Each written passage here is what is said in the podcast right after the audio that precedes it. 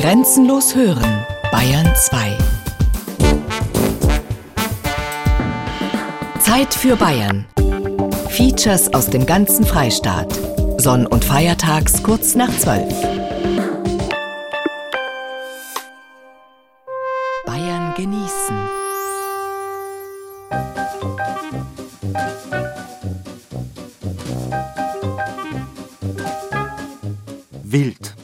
Bayern genießen im November. Mit Gerald Huber.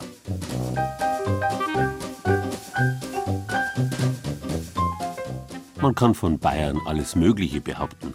Aber wild? Ist Bayern wirklich wild? Freilich, die Alpen im Süden und die großen Waldgebirge im Osten und Norden sind teilweise noch beeindruckende Wildnislandschaften. Aber sonst?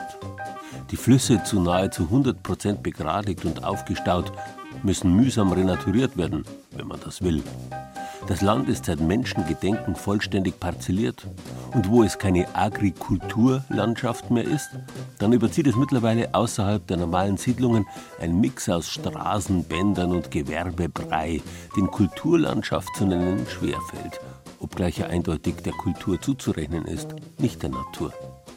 Wer aber genauer hinsieht, der sieht zwischen Beton und Asphalt Wildnis wachsen wobei der liebende Blick sowieso dazu beiträgt, manche Flecken auf dem geliebten bayerischen Antlitz zu übersehen. Und plötzlich ist sie dann da, die romantische Sicht auf ein wildes Bayern. Wilder Fluss, die Ilz im bayerischen Wald. Wildes Gehege, wildes Wild und Gehegewild in Oberfranken. Wilde Kräuter, die Leidenschaft für Unkraut. Wilder Nager, Jagd auf den Biber.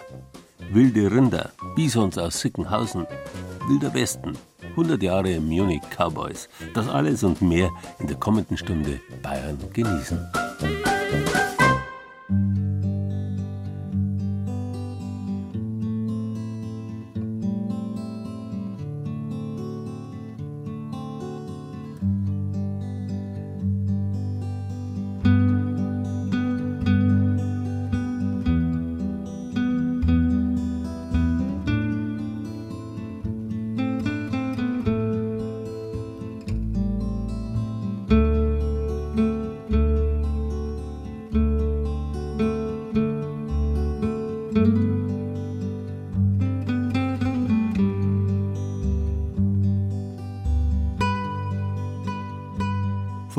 Jahren noch wurde der Sieg der Kultur über die Wildnis bejubelt.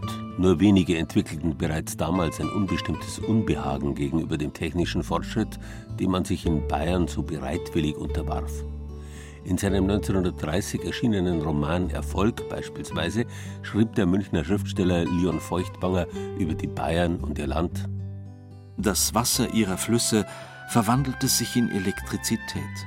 Schlanke Masten der Überlandleitungen schwangen sich grau glänzend, filigranhaft klar in die leichte Luft. Ihr schöner, finsterer Walchensee musste sich verschandeln lassen durch ein großes Werk, das Bogenlampen leuchten machen sollte und Wagen antreiben. Das Gesicht des Landes änderte sich. Mittlerweile hat sich das Gesicht des Landes so verändert, dass es kaum noch demjenigen vor 100 Jahren gleicht. Praktisch jeder Fluss ist durch große Elektrizitätswerke verbaut. Berühmt ist beispielsweise die 1922 an der bayerischen Kachlet bei Passau errichtete Staustufe samt Kraftwerk. Auch der zweite Passauer Fluss der Inn ist längst als Stromlieferant in die Pflicht genommen. Allein die bescheidene Ilz, die Passau erst zur Dreiflüsse-Stadt werden lässt, ist natürlich geblieben. Seit den 60er Jahren sind die Auseinandersetzungen darum ausgestanden, womit die Ilz der letzte unverbaute Wildfluss Deutschlands ist. Die Ilz und das Land an der Ilz im Bayerischen Wald sind aus drei Gründen wild. Zunächst einmal wegen der wilden Wasser der Ilz in der Nähe von Tittling. Zum Zweiten gibt es im Land an der Ilz ziemlich wilde Ortsnamen. Eisenbärenreuth, Hatzerreuth und Kotingrub, aber auch Witzmannsberg und nicht zu vergessen Oberanschissing und Unteranschissing. Und zum Dritten gibt es in der Gegend eine Mundart, die ziemlich wild ist.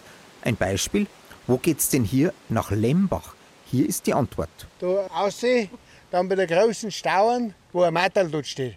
Gerade über auf, auf der Flurbereinigungsstraße.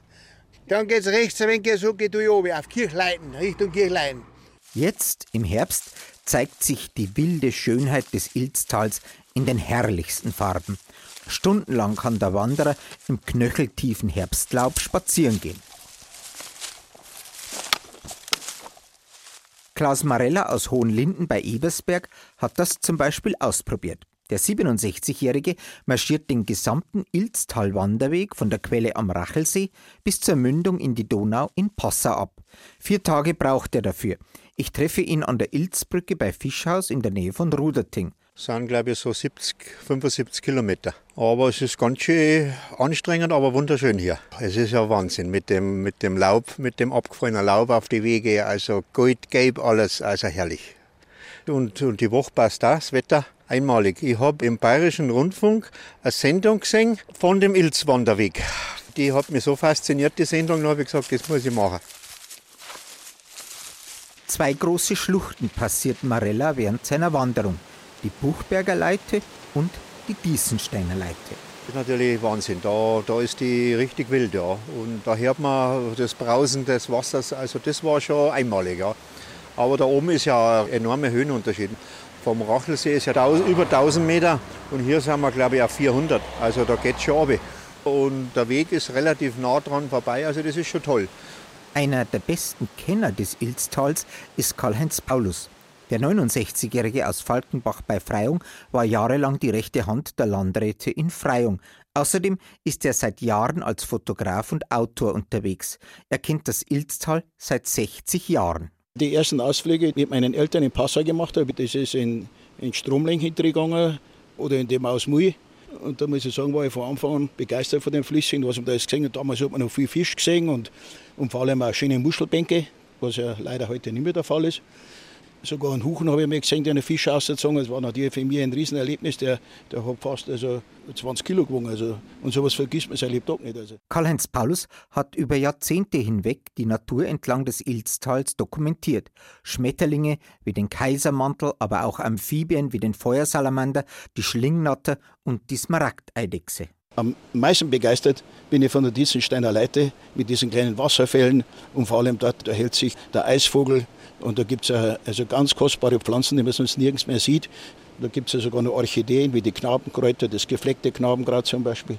Also das ist mein absoluter Lieblingsabschnitt, die Diesensteiner Leite. Und da, wenn man sich hinsetzt und schaut in den Fluss rein, also muss sagen, es gibt keine bessere Möglichkeit der Erholung oder die Seele baumen zu lassen. Ein besonderes Schauspiel erlebte Paulus vor Jahren im Sommer, als er im glasklaren Wasser der Ilz badete. Plötzlich nimmt er neben sich im Wasser ein Schlängeln wahr und bemerkt, wie eine Ringelnatter an ihm vorbeischwimmt. Das war natürlich eindeutig zu erkennen, weil sie diese gelben Halbmonde hat, links und rechts vom Kopf. Und die ist neben mir auch hergeschwommen. Das sind ganz gute Schwimmer und Taucher, muss ich sagen. Im sonnigen Biergarten der Schrottenbaumühle bei Perlesreuth ist ein guter Treffpunkt zum Entspannen und Ratschen. Hier treffe ich an einem ganz normalen Donnerstagnachmittag eine Menge Gäste, die den Weg ins Ilztal genommen haben. Ja, wir sind am Ilztalweg gewandert und sind ganz begeistert. Und zwar deswegen, meine Frau und ich, wir haben seit 1969 ein Haus in der Ilzstraße in Regensburg.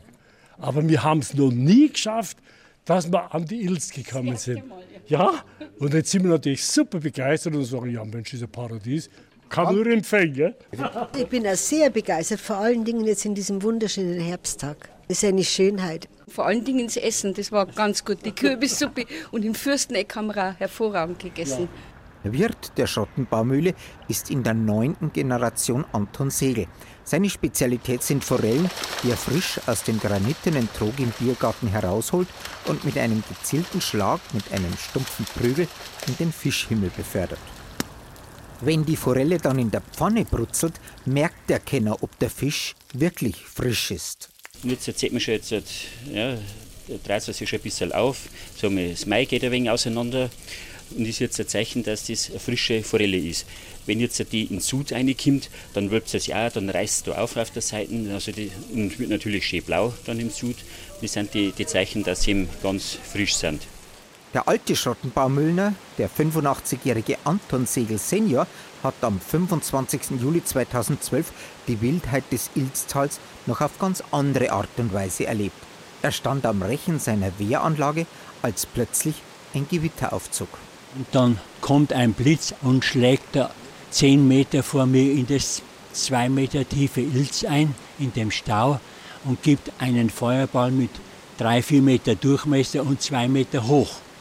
Und dann kommt erst der richtige Knall. Und da steht der Opa da und ich greife mir ans Herz und, und an die Stirne, Opa, lebst du noch? Ja, ich lebe noch. Und dann hat es einen Biber erschlagen noch, der war auch noch kaputt. Und dann stehe ich da, ja Herrgott, sag ich nochmal, sage ich als Bayer, das ist mir scheiß wurscht, ich hab's überlebt. Zahlreiche Bilder von dieser einzigartigen Wildflusslandschaft und einen ausführlichen Wandertipp dazu gibt's auf unserer Internetseite bayern2.de-zeit für Bayern.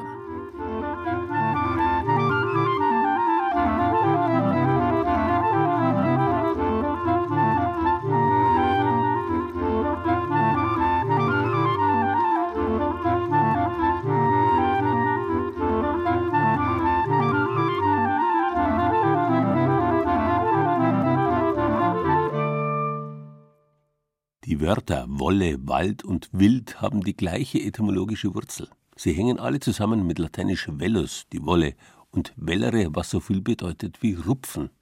Wie die Wolle der Pelz der Schafe ist, so sind der Wald und das Wild darin letztlich der Pelz, der Aufwuchs des Landes.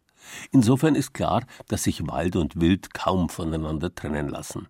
Trotzdem hat man bereits vor vielen Jahrhunderten begonnen, Wild in Gehegen zu halten, denn Wildbret war zu allen Zeiten wegen seines aromatischen Geschmacks begehrt. Eine besondere Tradition hat die Gehegehaltung von Dammwild in Oberfranken. Ich gehe mal rauf und dann tue ich wegen so Körner hin, nachher kommen sie wegen der Runde. Erwin Dumski verteilt Getreidekörner auf der Wiese und er hat ein paar Äpfel mitgebracht. Die hält er den scheuen Tieren hin. Komm, Lise, komm. Komm, Alice, komm. Komm, Hansi, komm. Komm, Lise, komm. Nach einer Weile kommen sie tatsächlich immer näher und fressen ihm schließlich aus der Hand. Hin und wieder füttert Erwin Dumski sein Dammwild mit Heu, Äpfeln oder Getreide. Doch ansonsten seien die Tiere genügsam, erzählt er. Das meiste Futter suchen sich die 28 Wildtiere selbst auf der Streuobstwiese hinter dem Bauernhof. Einen Tierarzt brauche er nicht. Erwin Dumski hat seine Landwirtschaft vor einigen Jahren aufgegeben und für eine Versicherung gearbeitet. Er aus Spaß an der Freude hat er eines Tages seine Wiese eingezäunt und ein Wildgehege draus gemacht. Nun tummelt sich dort Dammwild. Also da gefällt es da ganz gut und fühlen sich auch richtig wohl, die Tiere. Ne? Das ist alles Wichtige. Viel älter als eineinhalb Jahre werden die Tiere allerdings nicht. Immer vor Weihnachten lässt Erwin Dumski einen Jäger kommen. Er selbst könne die Tiere nicht schießen, sagt er. In einem Extraraum werden die Tiere dann gleich anschließend zerlegt und das Fleisch portioniert. Das braucht man im Jahr drei, vier Tage und dann steht das ganze Jahr so. Ne? Wir schlachten nur einmal auf Weihnachten und sonst äh, sind wir fertig vom ganzen Jahr. Ne? Dann haben die Wildtiere wieder ein Jahr lang ihre Ruhe. Für das zarte Kalbfleisch hat Erwin Dumski seit Jahren seine Stammkundschaft. Also bei uns ist es so, dass wir wenigstens 15 Jahre feste Kundschaft haben. Die tue ich anrufen und die holen das mit lauter Bekannte oder Verwandte. Ne? Wildfleisch wird als Fleischalternative immer beliebter, sagt Rudolf Kratzer. Er ist der Vorsitzende des Verbandes der Oberfränkischen Wildhalter e.V. Meist sind es Landwirte, die im Nebenerwerb Wild im Gehege halten. Die Idee ist nicht unbedingt neu. Ja, das hat eine sehr alte Geschichte. Also Dammwild haben eigentlich die Römer, es war früher, also vor der Eiszeit, war es ja bei uns heimisches Dammwild. Und dann ist es ausgestorben und haben es die Römer haben es eigentlich wieder nach Europa gebracht. Ne?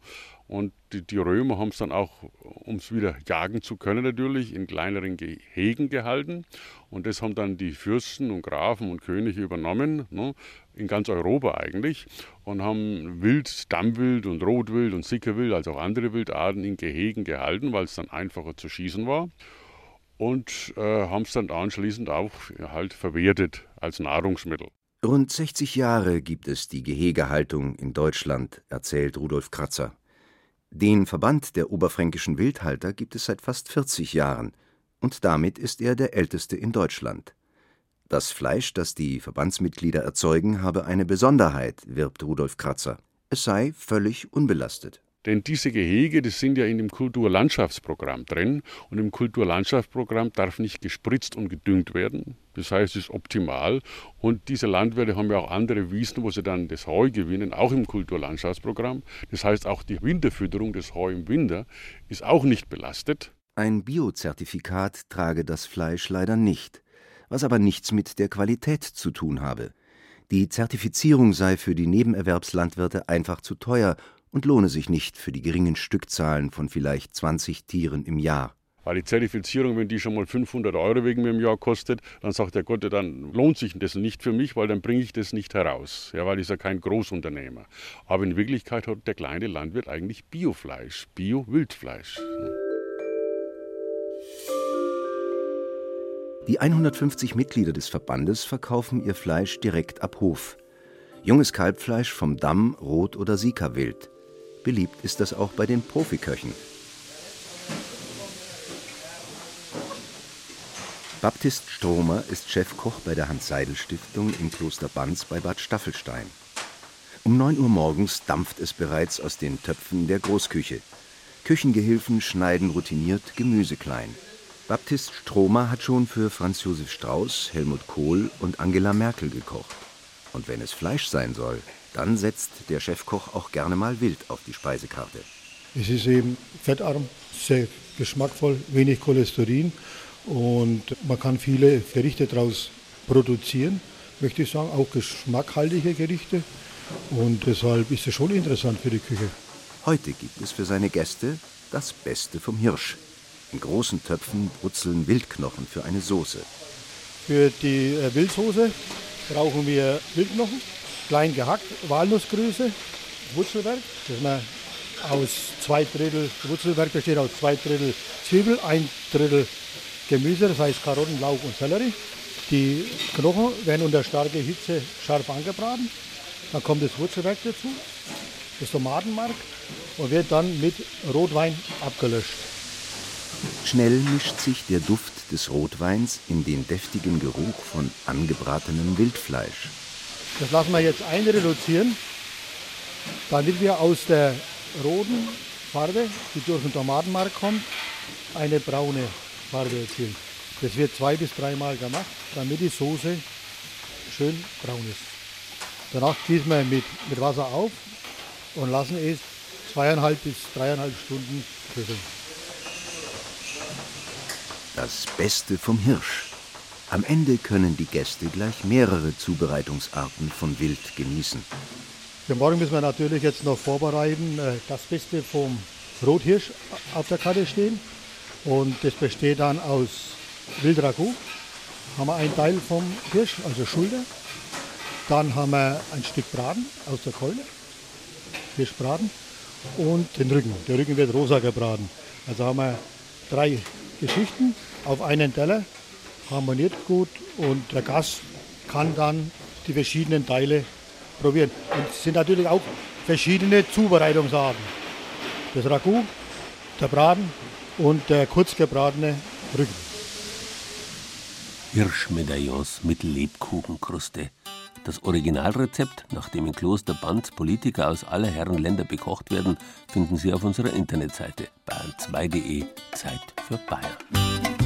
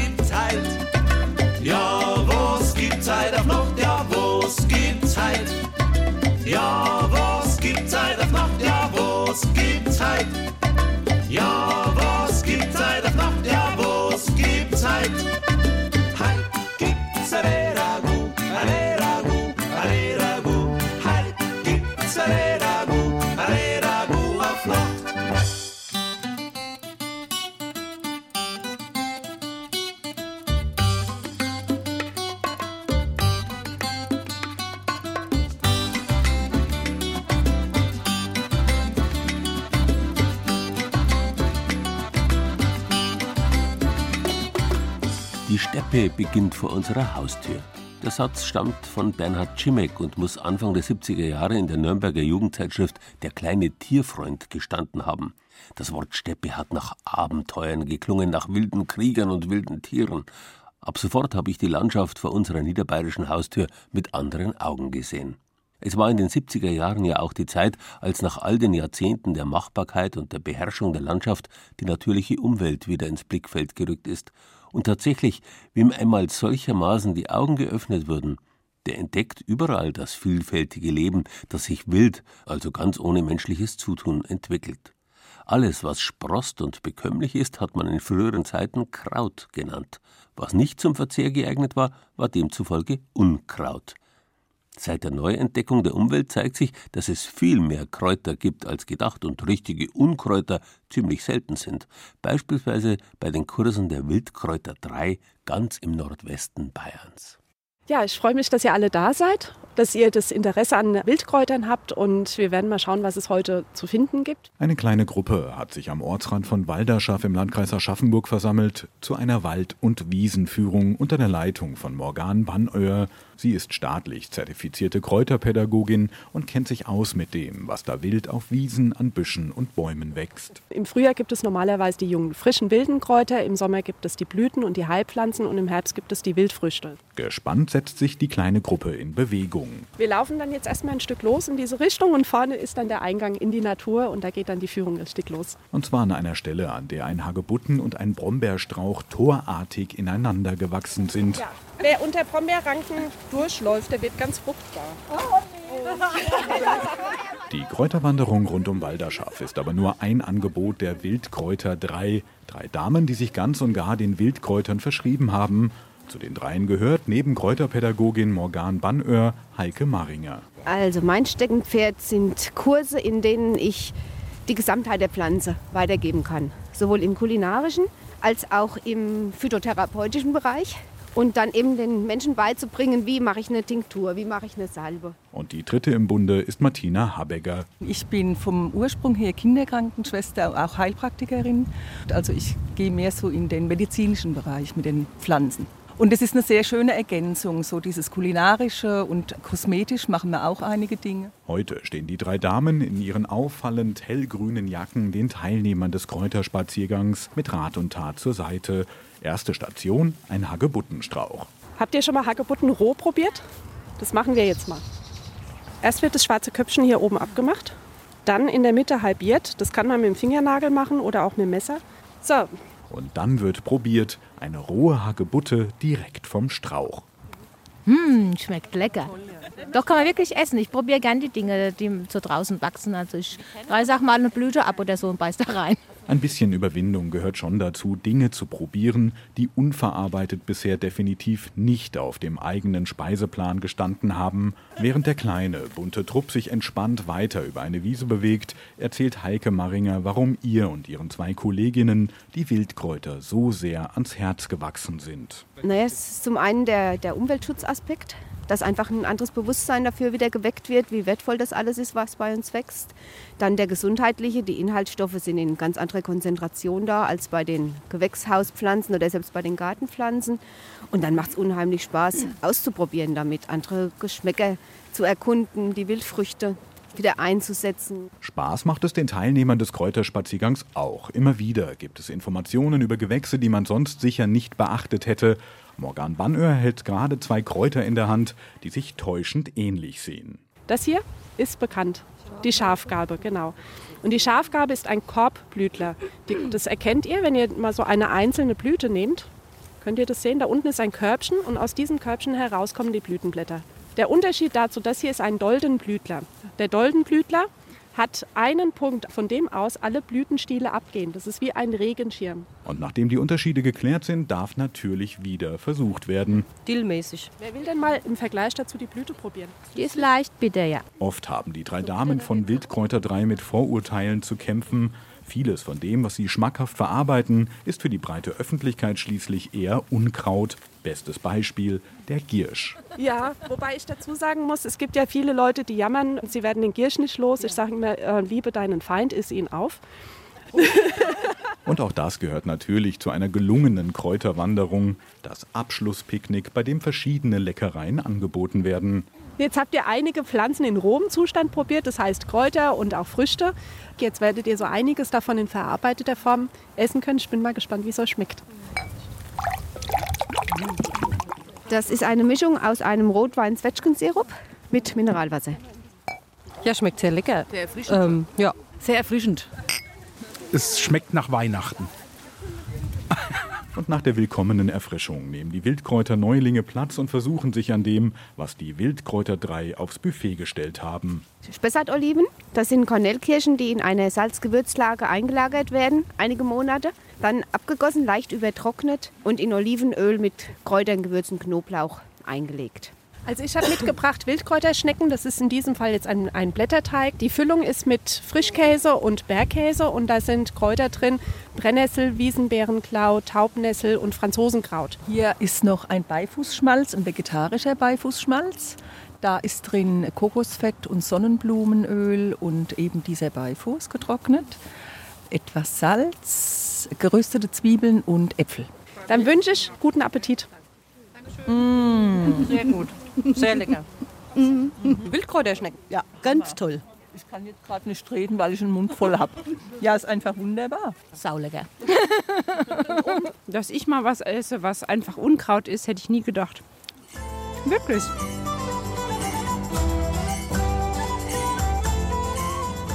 Eine ganze Menge Bilder von den Wildkräutern finden Sie im Internet unter bayern2.de Zeit für Bayern.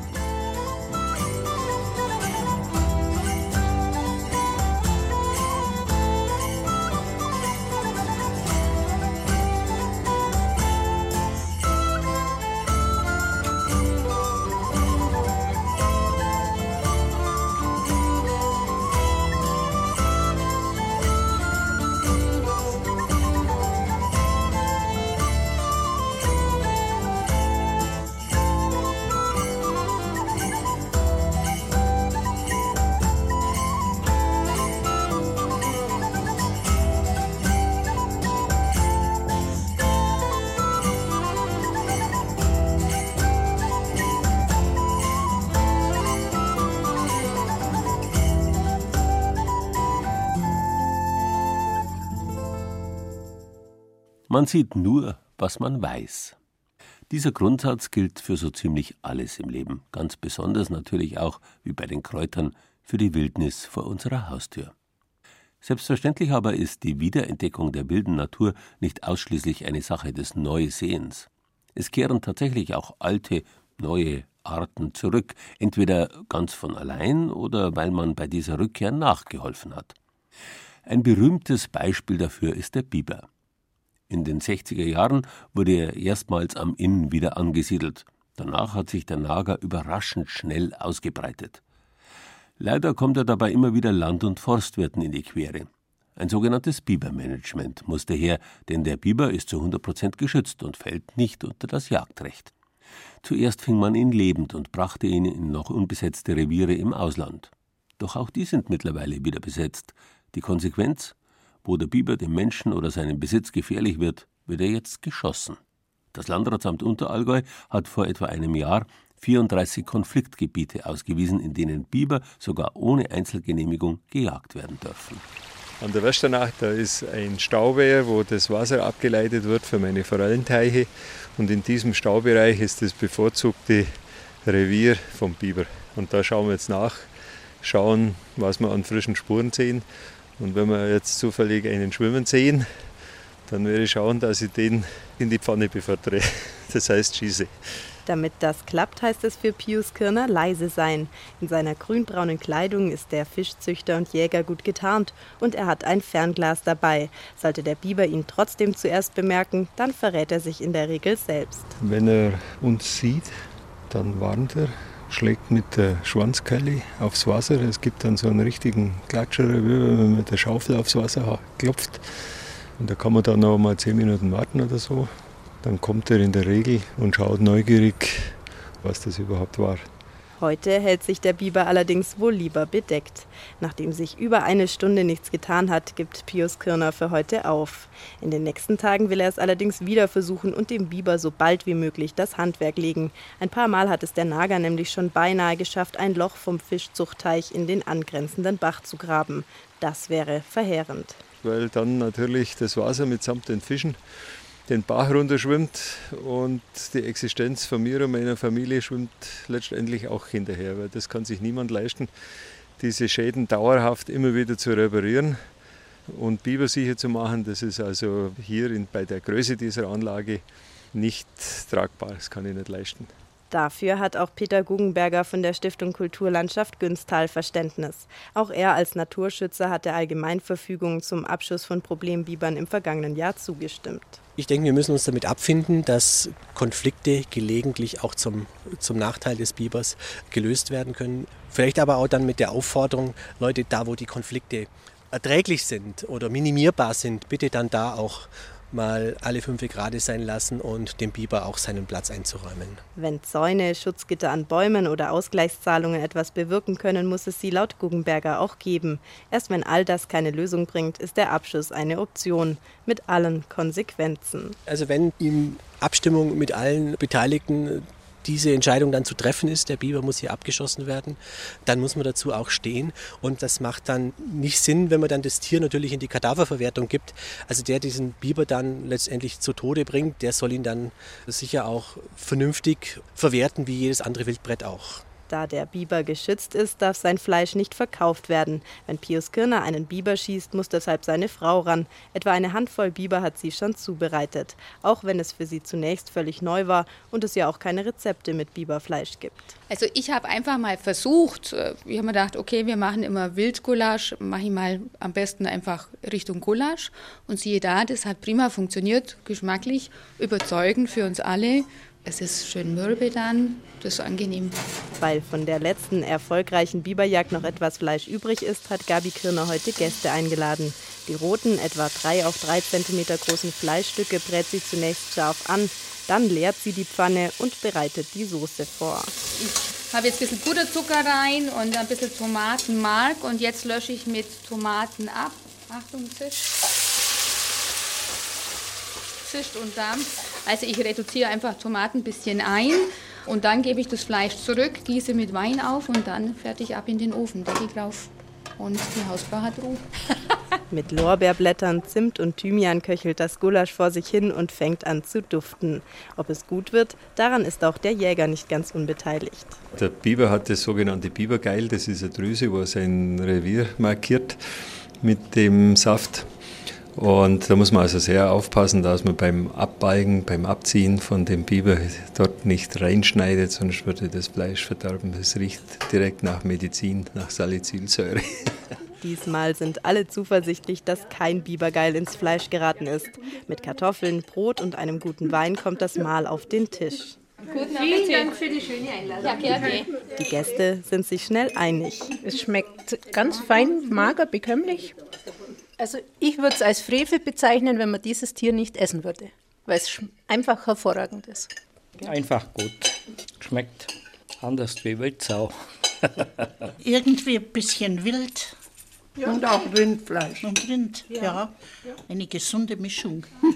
Wer bei diesen Schwärmereien direkt Lust auf Gulasch bekommen hat, der kann das Rezept so ähnlich mit Wildschwein, Hirsch oder Reh nachkochen. Auch Gabi Kirner macht das meistens so. Der Biber wartet ja auch nicht direkt auf uns und sagt, hier bin ich, bitteschön. Im Gegenteil, der Biber ist sehr schlau. Und das langfristige Ziel der Jagd soll ja auch nicht sein, dass immer mehr Biber im Kochtopf landen. Nur an Konfliktpunkten soll er weichen, sodass in das Verhältnis zwischen Mensch und Biber langfristig wieder Frieden einkehren kann. Bayern genießen. Das Zeit für Bayern Magazin. Jeden ersten Sonntag im Monat. Rezepte, Tipps und Beiträge gibt's auch als Podcast unter bayern2.de.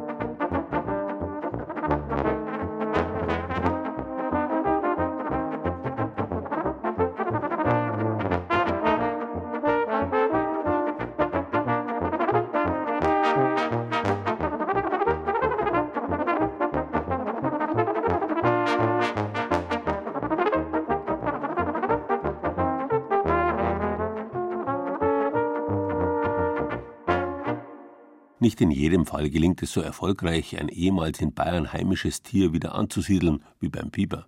Es gibt zwar mittlerweile Nachrichten von Luchsen, Wölfen, Bären und sogar Elchen, die hierzulande heimlich, still und leise wieder heimisch geworden sind, allerdings nur in kleiner Stückzahl. Mit anderen ehemaligen Wildtierarten wie den Wiesenten gibt es Versuche, wie im Donaumoos im Landkreis Neuburg-Schrobenhausen, mehr aber auch nicht. Noch kann man dieses große europäische Wildrind kaum nutzen. Da sieht es mit seinem engen amerikanischen Verwandten ganz anders aus. Wenngleich Bisons in Bayern noch eine große Ausnahme darstellen, so sind sie doch regelrecht genießbar, nicht nur optisch, sondern auch kulinarisch. In Sickenhausen im Landkreis Freising gibt es einen Landwirt, der sich tatsächlich auf Bisonzucht spezialisiert hat. Oberbayern ist nicht Kanada, die Prärie ist hier klassisches Weideland, die Bisons darauf können auch Pauline heißen oder Nora und der Büffeljäger Buffalo Bill ist hierzulande nichts als eine Filmfigur.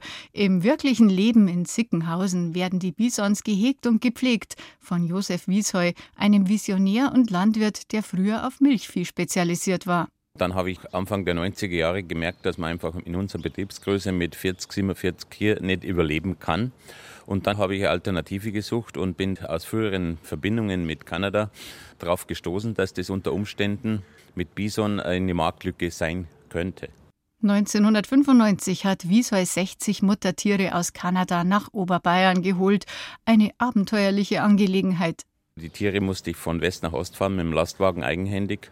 16 Stunden am Tag, ein Fahrer und ich und dann ins Flugzeug bringen über Paris nach Sickenhausen. Also das war eine Kombimaschine, da waren 330 Leute drin, die war wirklich voll ausgebucht und die erste Klasse ist an die Bison oben wegen Sauerstoff. Heute hat er 160 Tiere, die größte private Bisonherde in ganz Deutschland. Ihre Weide im tertiären Hügelland nahe Freising ist zum Ausflugsziel geworden, eines, bei dem man genau hinschauen muss, denn hören kann man die Tiere eigentlich nicht. Vor dem Mikrofon schweigen sie jedenfalls. Wenn's anders wäre, wie würde es dann klingen? So grunzen wie ein Wildschwein. Oft stehen oder liegen die Tiere mit dem langen Fell scheinbar bewegungslos auf der Wiese, wie riesige Plüschtiere, vor denen die Betrachter aber schon Respekt haben. Zu Recht. Bis zu 50 Stundenkilometer schnell kann ein Bison laufen, trotz seines Lebendgewichts von bis zu 1000 Kilogramm. Ist die ganze Herde auf den Beinen, bebt der Boden. Und reizen sollte man sie auch nicht. Man darf jetzt nachher ticke. Das sind ein bisschen gefährlich. Ja, man kriegt schon Angst dann. Ja, ja. Weil das sind schon Ungetüme. Dieses Verhalten ist natürlich grundlegend anders wie bei normalen Rind. Das ist zunächst einmal ein Herdentier und ist in der Herde als solches eigentlich gnadenlos. Wenn zum Beispiel ein verletztes Tier da drin wäre, dann würde das von der Herde abgesondert oder vernichtet. Aber sagen wir, das sind total super Tiere. Das sind Naturtiere, wie es eigentlich heute überhaupt gar nicht mehr gibt. Das ist der entscheidende Punkt und das fasziniert mich immer wieder. Auch als Geschäftsidee haben sich die Bisons bewährt. Die Muttertiere verkauft Wiesheu europaweit für die Zucht, 30 Tiere pro Jahr. Die Nachfrage wäre mehr als doppelt so hoch. Die Bullen bleiben bis zu zweieinhalb Jahre auf der Weide, lassen sich das Gras schmecken und Luzerne, die an Eiweiß so reiche Futterpflanze. Gut für die Fleischqualität. In der hofeigenen Metzgerei gehören Bisonprodukte zum festen Angebot. Bisonschinken roh, gekocht, dann Streichwurst fein und grob im Glas oder auch im Stück, Bison Wiener, Leona, Bison Stangerl, Bison Pfefferbeißer, Bison Cabanossi und Bison Leberkäse natürlich, Paprikawurst, Schwammerlwurst, dann so Kochsalami. Da habe ich einmal so milde da oder mit Fenchel. Die mit Fenchel. Ja, wie viel bitte? 100 Gramm. Sonst noch bitte? Nicht ganz 400 Kilogramm Fleisch liefert ein Bisonbüffel, begehrte Ware. Mei, so ein Bison hat halt gerade mal zwei Lenden, zwei Filet. Steckfleisch ist jetzt nicht so viel. Man kann vielleicht sagen so 50 Kilo pro Tier. Und im Sommer ist dann ganz, ganz schwere Nachfrage. Also zum Grillen und so. Da müssen wir dann immer schlichten. da gehen wir dann nicht mehr als ein Kilo, gehen wir da nicht her. Die Kunden schätzen den ganz eigenen Geschmack des Bisonfleisches, den man, wie es ausschaut, gar nicht so recht beschreiben kann. Einzigartig und äh, viel intensiver wie Rind. Ja, es schmeckt sehr gut. Ein bisschen noch wild. Aber es ist ein gutes Fleisch, muss man schon sagen. Es ist halt nicht billig, aber es ist halt was Gutes. Gut doppelt so viel wie Rind kostet das Bisonfleisch. Kostenlos gibt es von den Verkäuferinnen Dagmar und Maria aber die Rezepte und Kochtipps dazu. Also wenn man ein schnelles Gericht macht, macht man eine schnelle Pfanne vom Bison. Das ist eine Oberschale, ist wie ein geschnetzeltes.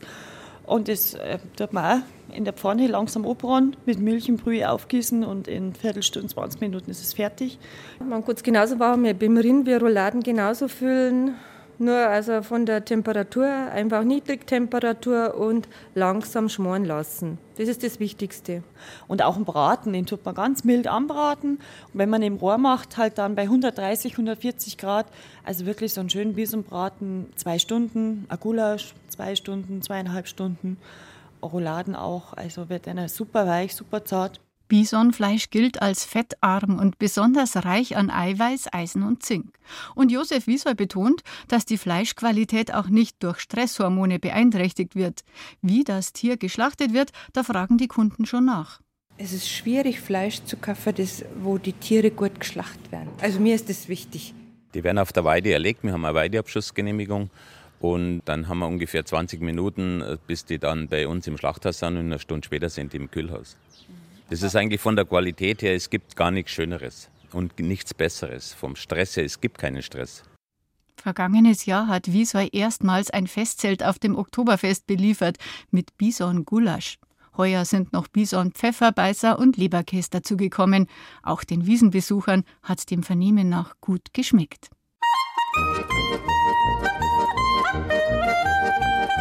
Wer sich für Rezepte und dergleichen interessiert, findet umfangreiches Material auf unserer Internetseite bayern2.de. Zeit für Bayern.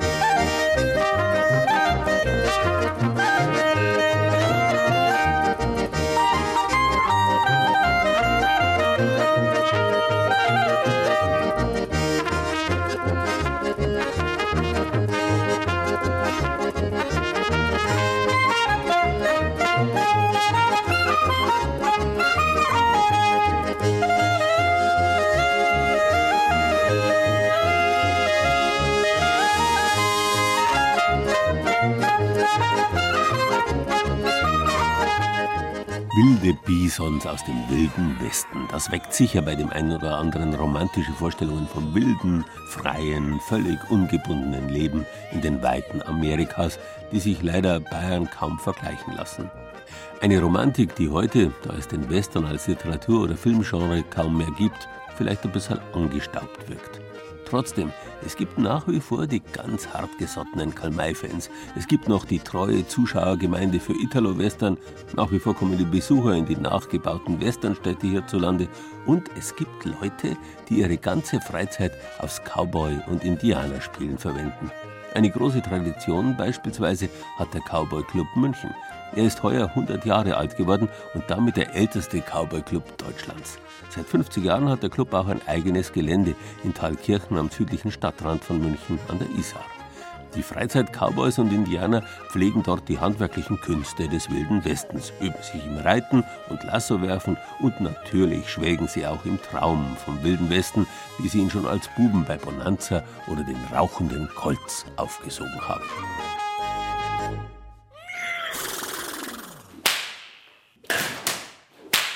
Alfonso Marquez schleudert seine mehrere Meter lange Lederpeitsche durch die Luft. Er trainiert das Zielschlagen. Es geht darum, bei Vorführungen Zeitungen zu zerkleinern, seiner Partnerin Rosen aus der Hand zu schlagen oder Zigaretten aus dem Mund. Nicht ganz ungefährlich. Die knallt ja durch den Schall, weil die Schallgeschwindigkeit erreicht vorne. Und dadurch platzt halt Haut schon auf. Also wenn man ganz eine ungünstige Situation hat, geht es teilweise bis zum Knochen runter. Warum macht die dann mit, die Partnerin? Weil sie mir vertraut. Ich muss darauf vertrauen, dass sie sich nicht bewegt. Und sie muss darauf vertrauen, dass ich auch wirklich konzentriert arbeite.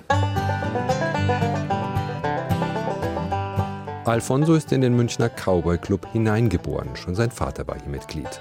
Kunststücke aus der Welt der Cowboys haben schon den kleinen Fonsi fasziniert. Lasso drehen, reiten oder Messer werfen. Er kannte den wilden Westen nicht nur aus dem Fernsehen wie seine Klassenkameraden, sondern live am Clubgelände an der Isar.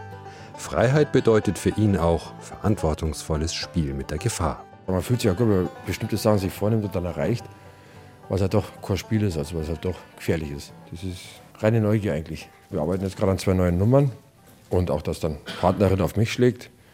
Das ist dann auch wieder so die Krönung für das Vertrauen eigentlich. Weil dann sieht man dass der Gegenüber das Vertrauen hat, sich auch hinzustellen und sich verletzen zu lassen unter Umständen. Die Isar Cowboys haben auf ihrer Ranch einen Stall mit zwei Pferden, einen Reitplatz, mehrere originalgetreue Tippis, Feuerstellen und natürlich einen Saloon mit Schwingtüren, Tresen und Dammhirschgeweih an der Wand.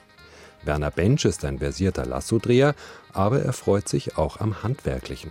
Zum Beispiel kann er Leder auf traditionelle und natürliche Art gerben und verarbeiten. Das Holster seines Revolvers, mit dem er natürlich nicht wirklich schießen kann, hat er auch selber genäht. Für ihn ist die Ranch ein Ort der Ruhe und der Entschleunigung. Ich bin vom Beruf gelernter Maurer und was man da Stress hat und immer schneller und immer schneller. Und auch die Qualität vom Häuserbauen, muss ich sagen, ist nicht mehr die Qualität wie früher. Da muss ich sagen, ich bin froh, wenn ich jetzt bald in die Rente komme. Dann habe ich mehr Zeit für mein Hobby. Dann kann ich einfach im Tippi mal leben oder in einer Yukon-Zeit wieder und einfach mein Leben richtig genießen. Ich brauche nicht so viel Geld unbedingt. Wenn ich mein Buffet selber gemacht habe und da legt man sich rein und es ist kuschelig warm, da ist man eigentlich schon stolz. Das ist Lebensqualität, würde ich sagen. Vor allem im Sommer sitzen die Cowboys gerne am Lagerfeuer und kochen zum Beispiel Boston Baked Beans oder grillen ein kräftiges Stück Büffelfleisch überm Feuer. Die Romantik ist eigentlich ein großer Teil dieses Hobbys, am knisternden Lagerfeuer abends zu sitzen und ein paar nette Lieder zu singen und so. Ich möchte sagen, 30, 40 Prozent des Hobbys ist eine romantische Geschichte. Andy Schneider, Clubname Angus Taylor, beschäftigt sich aber auch mit der Wirklichkeit des Wilden Westens. Und die kann ernüchternd sein. Man stellt dann fest, dass dieses romantische Leben, das man sich so vorgestellt hat, wenn man ein Karl-May-Buch liest oder irgendeinen tollen Film sieht, dass das romantische Leben ja gar nicht so romantisch war, sondern eben tatsächlich ein hartes Leben war. Und man ist dann mit dem tatsächlichen Leben vielleicht auch wieder besser zufrieden. Ich war ein Kriegskind, ich bin 83 Jahre alt und mit der Krieg war ich 15. Und da haben mich die US-Soldaten immer ein bisschen, ich habe sie nicht verehrt, aber ich habe sie eigentlich toll gefunden. Sie haben schon in ihrer Haltung immer was Freies ausgedrückt. Wir waren ja vorher ja ganz anders hineingezwängt. Aber die, die sind da auf ihren Jeep drum gekocht und haben gesagt, komm her und dann Kaugummi geben und so weiter. Und haben eigentlich gedacht, jetzt gehst du auch mal rüber, dass du auch so ein Amerikaner wirst und so Freiheit, ein bisschen freies Leben. Max Olive, genannt Mac, ist der Senior im Münchner Cowboy Club. Er ist dann auch tatsächlich einige Male in den Staaten gewesen und hat auf Farmen als Cowboy gearbeitet. Sein großer Traum von Freiheit war es, ein Indianer zu werden. Das hat er aufgegeben, weil er nun mal kein Indianer ist. Und wenn er heute auf die Ranch am südlichen Stadtrand von München kommt, dann zieht er sich an wie früher ein Cowboy, der eben in der Stadt lebt. Doch das Sehnsuchtsvirus nach dem Wilden Westen hat ihn auch im hohen Alter nie verlassen. Der Reiz ist, dass es eben ganz was anderes ist und das sich eigentlich nicht so verwirklichen lässt. Oder das ist so ein Gebilde, was immer in der Ferne schwebt. Es ist einfach nicht, nicht greifbar. Also man kann es nicht erreichen. Erreichen kann man es vielleicht, aber ich kann das ja nicht erreichen. Aber könnte es vielleicht erreichen. Das heißt, der Reiz ist auch, dass man es nicht erreichen kann. Ja, das ist richtig. Ja, der Reiz das entschwindet immer wieder, geht immer weiter weg, man kommt immer näher ran und dann kommt es wieder zurück. Es geht immer hin und her. Und der Reiz ist einfach mal das zu erreichen, auf ein anderes Ufer zu kommen, auf weit weg da zu sein.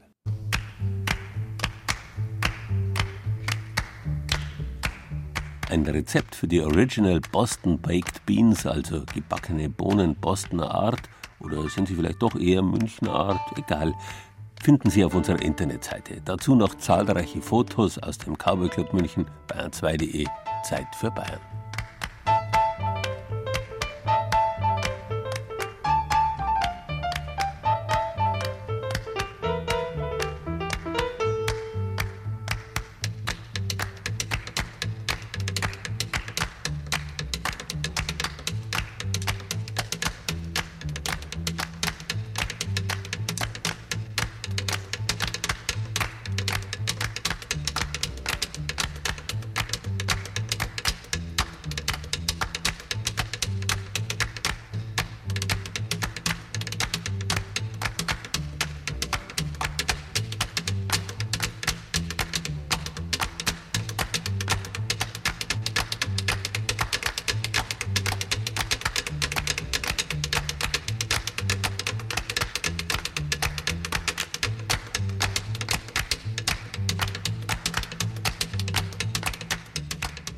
Warum in den Westen schweifen, wenn die Wildnis liegt so nah? Im Prinzip ist alles Leben wild. Selbst die brave Gemüsepflanze aus der Gärtnerei ist so, wie sie eben geworden ist.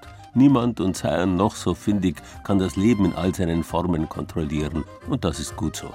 Trotz aller Versuche von fleißigen Züchtern oder skrupellosen Gentechnikern, niemand kann der Vielfalt des Lebens Herr werden. Was dabei herauskommt, ist allenfalls heilige Einfalt. Ein bisschen traurig und langweilig halt. Da hat das wilde Leben in Bayern tatsächlich mehr Genuss zu bieten. Zum Beispiel auch bei unseren Kollegen vom Fernsehen. Da steht Jagerisch genießen in Bayern auf dem Programm. Unter dem Motto Waldesruh und Rehragout bereist Paul Enghofer die Reviere des Forstbetriebs Roding in der Oberpfalz. Inzwischen Spessart und Karwendel in zwei Stunden auf BR Alpha. Einstweilen einen genussreichen Sonntag.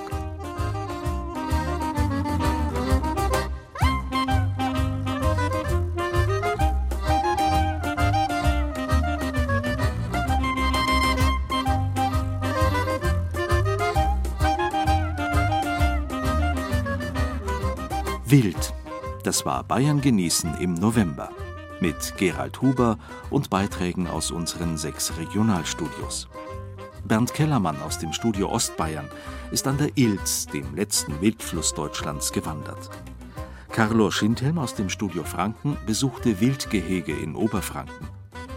Die Wildkräuterführung mit den Aschaffenburger Unkrautliebhaberinnen machte Farsim Benam aus dem Studio Mainfranken. Auf Biberjagd war Viktoria Wagensommer aus unserer Schwabenredaktion. Der Beitrag über die Bisons im Landkreis Freising kam von Birgit Grundner aus der Oberbayern-Redaktion.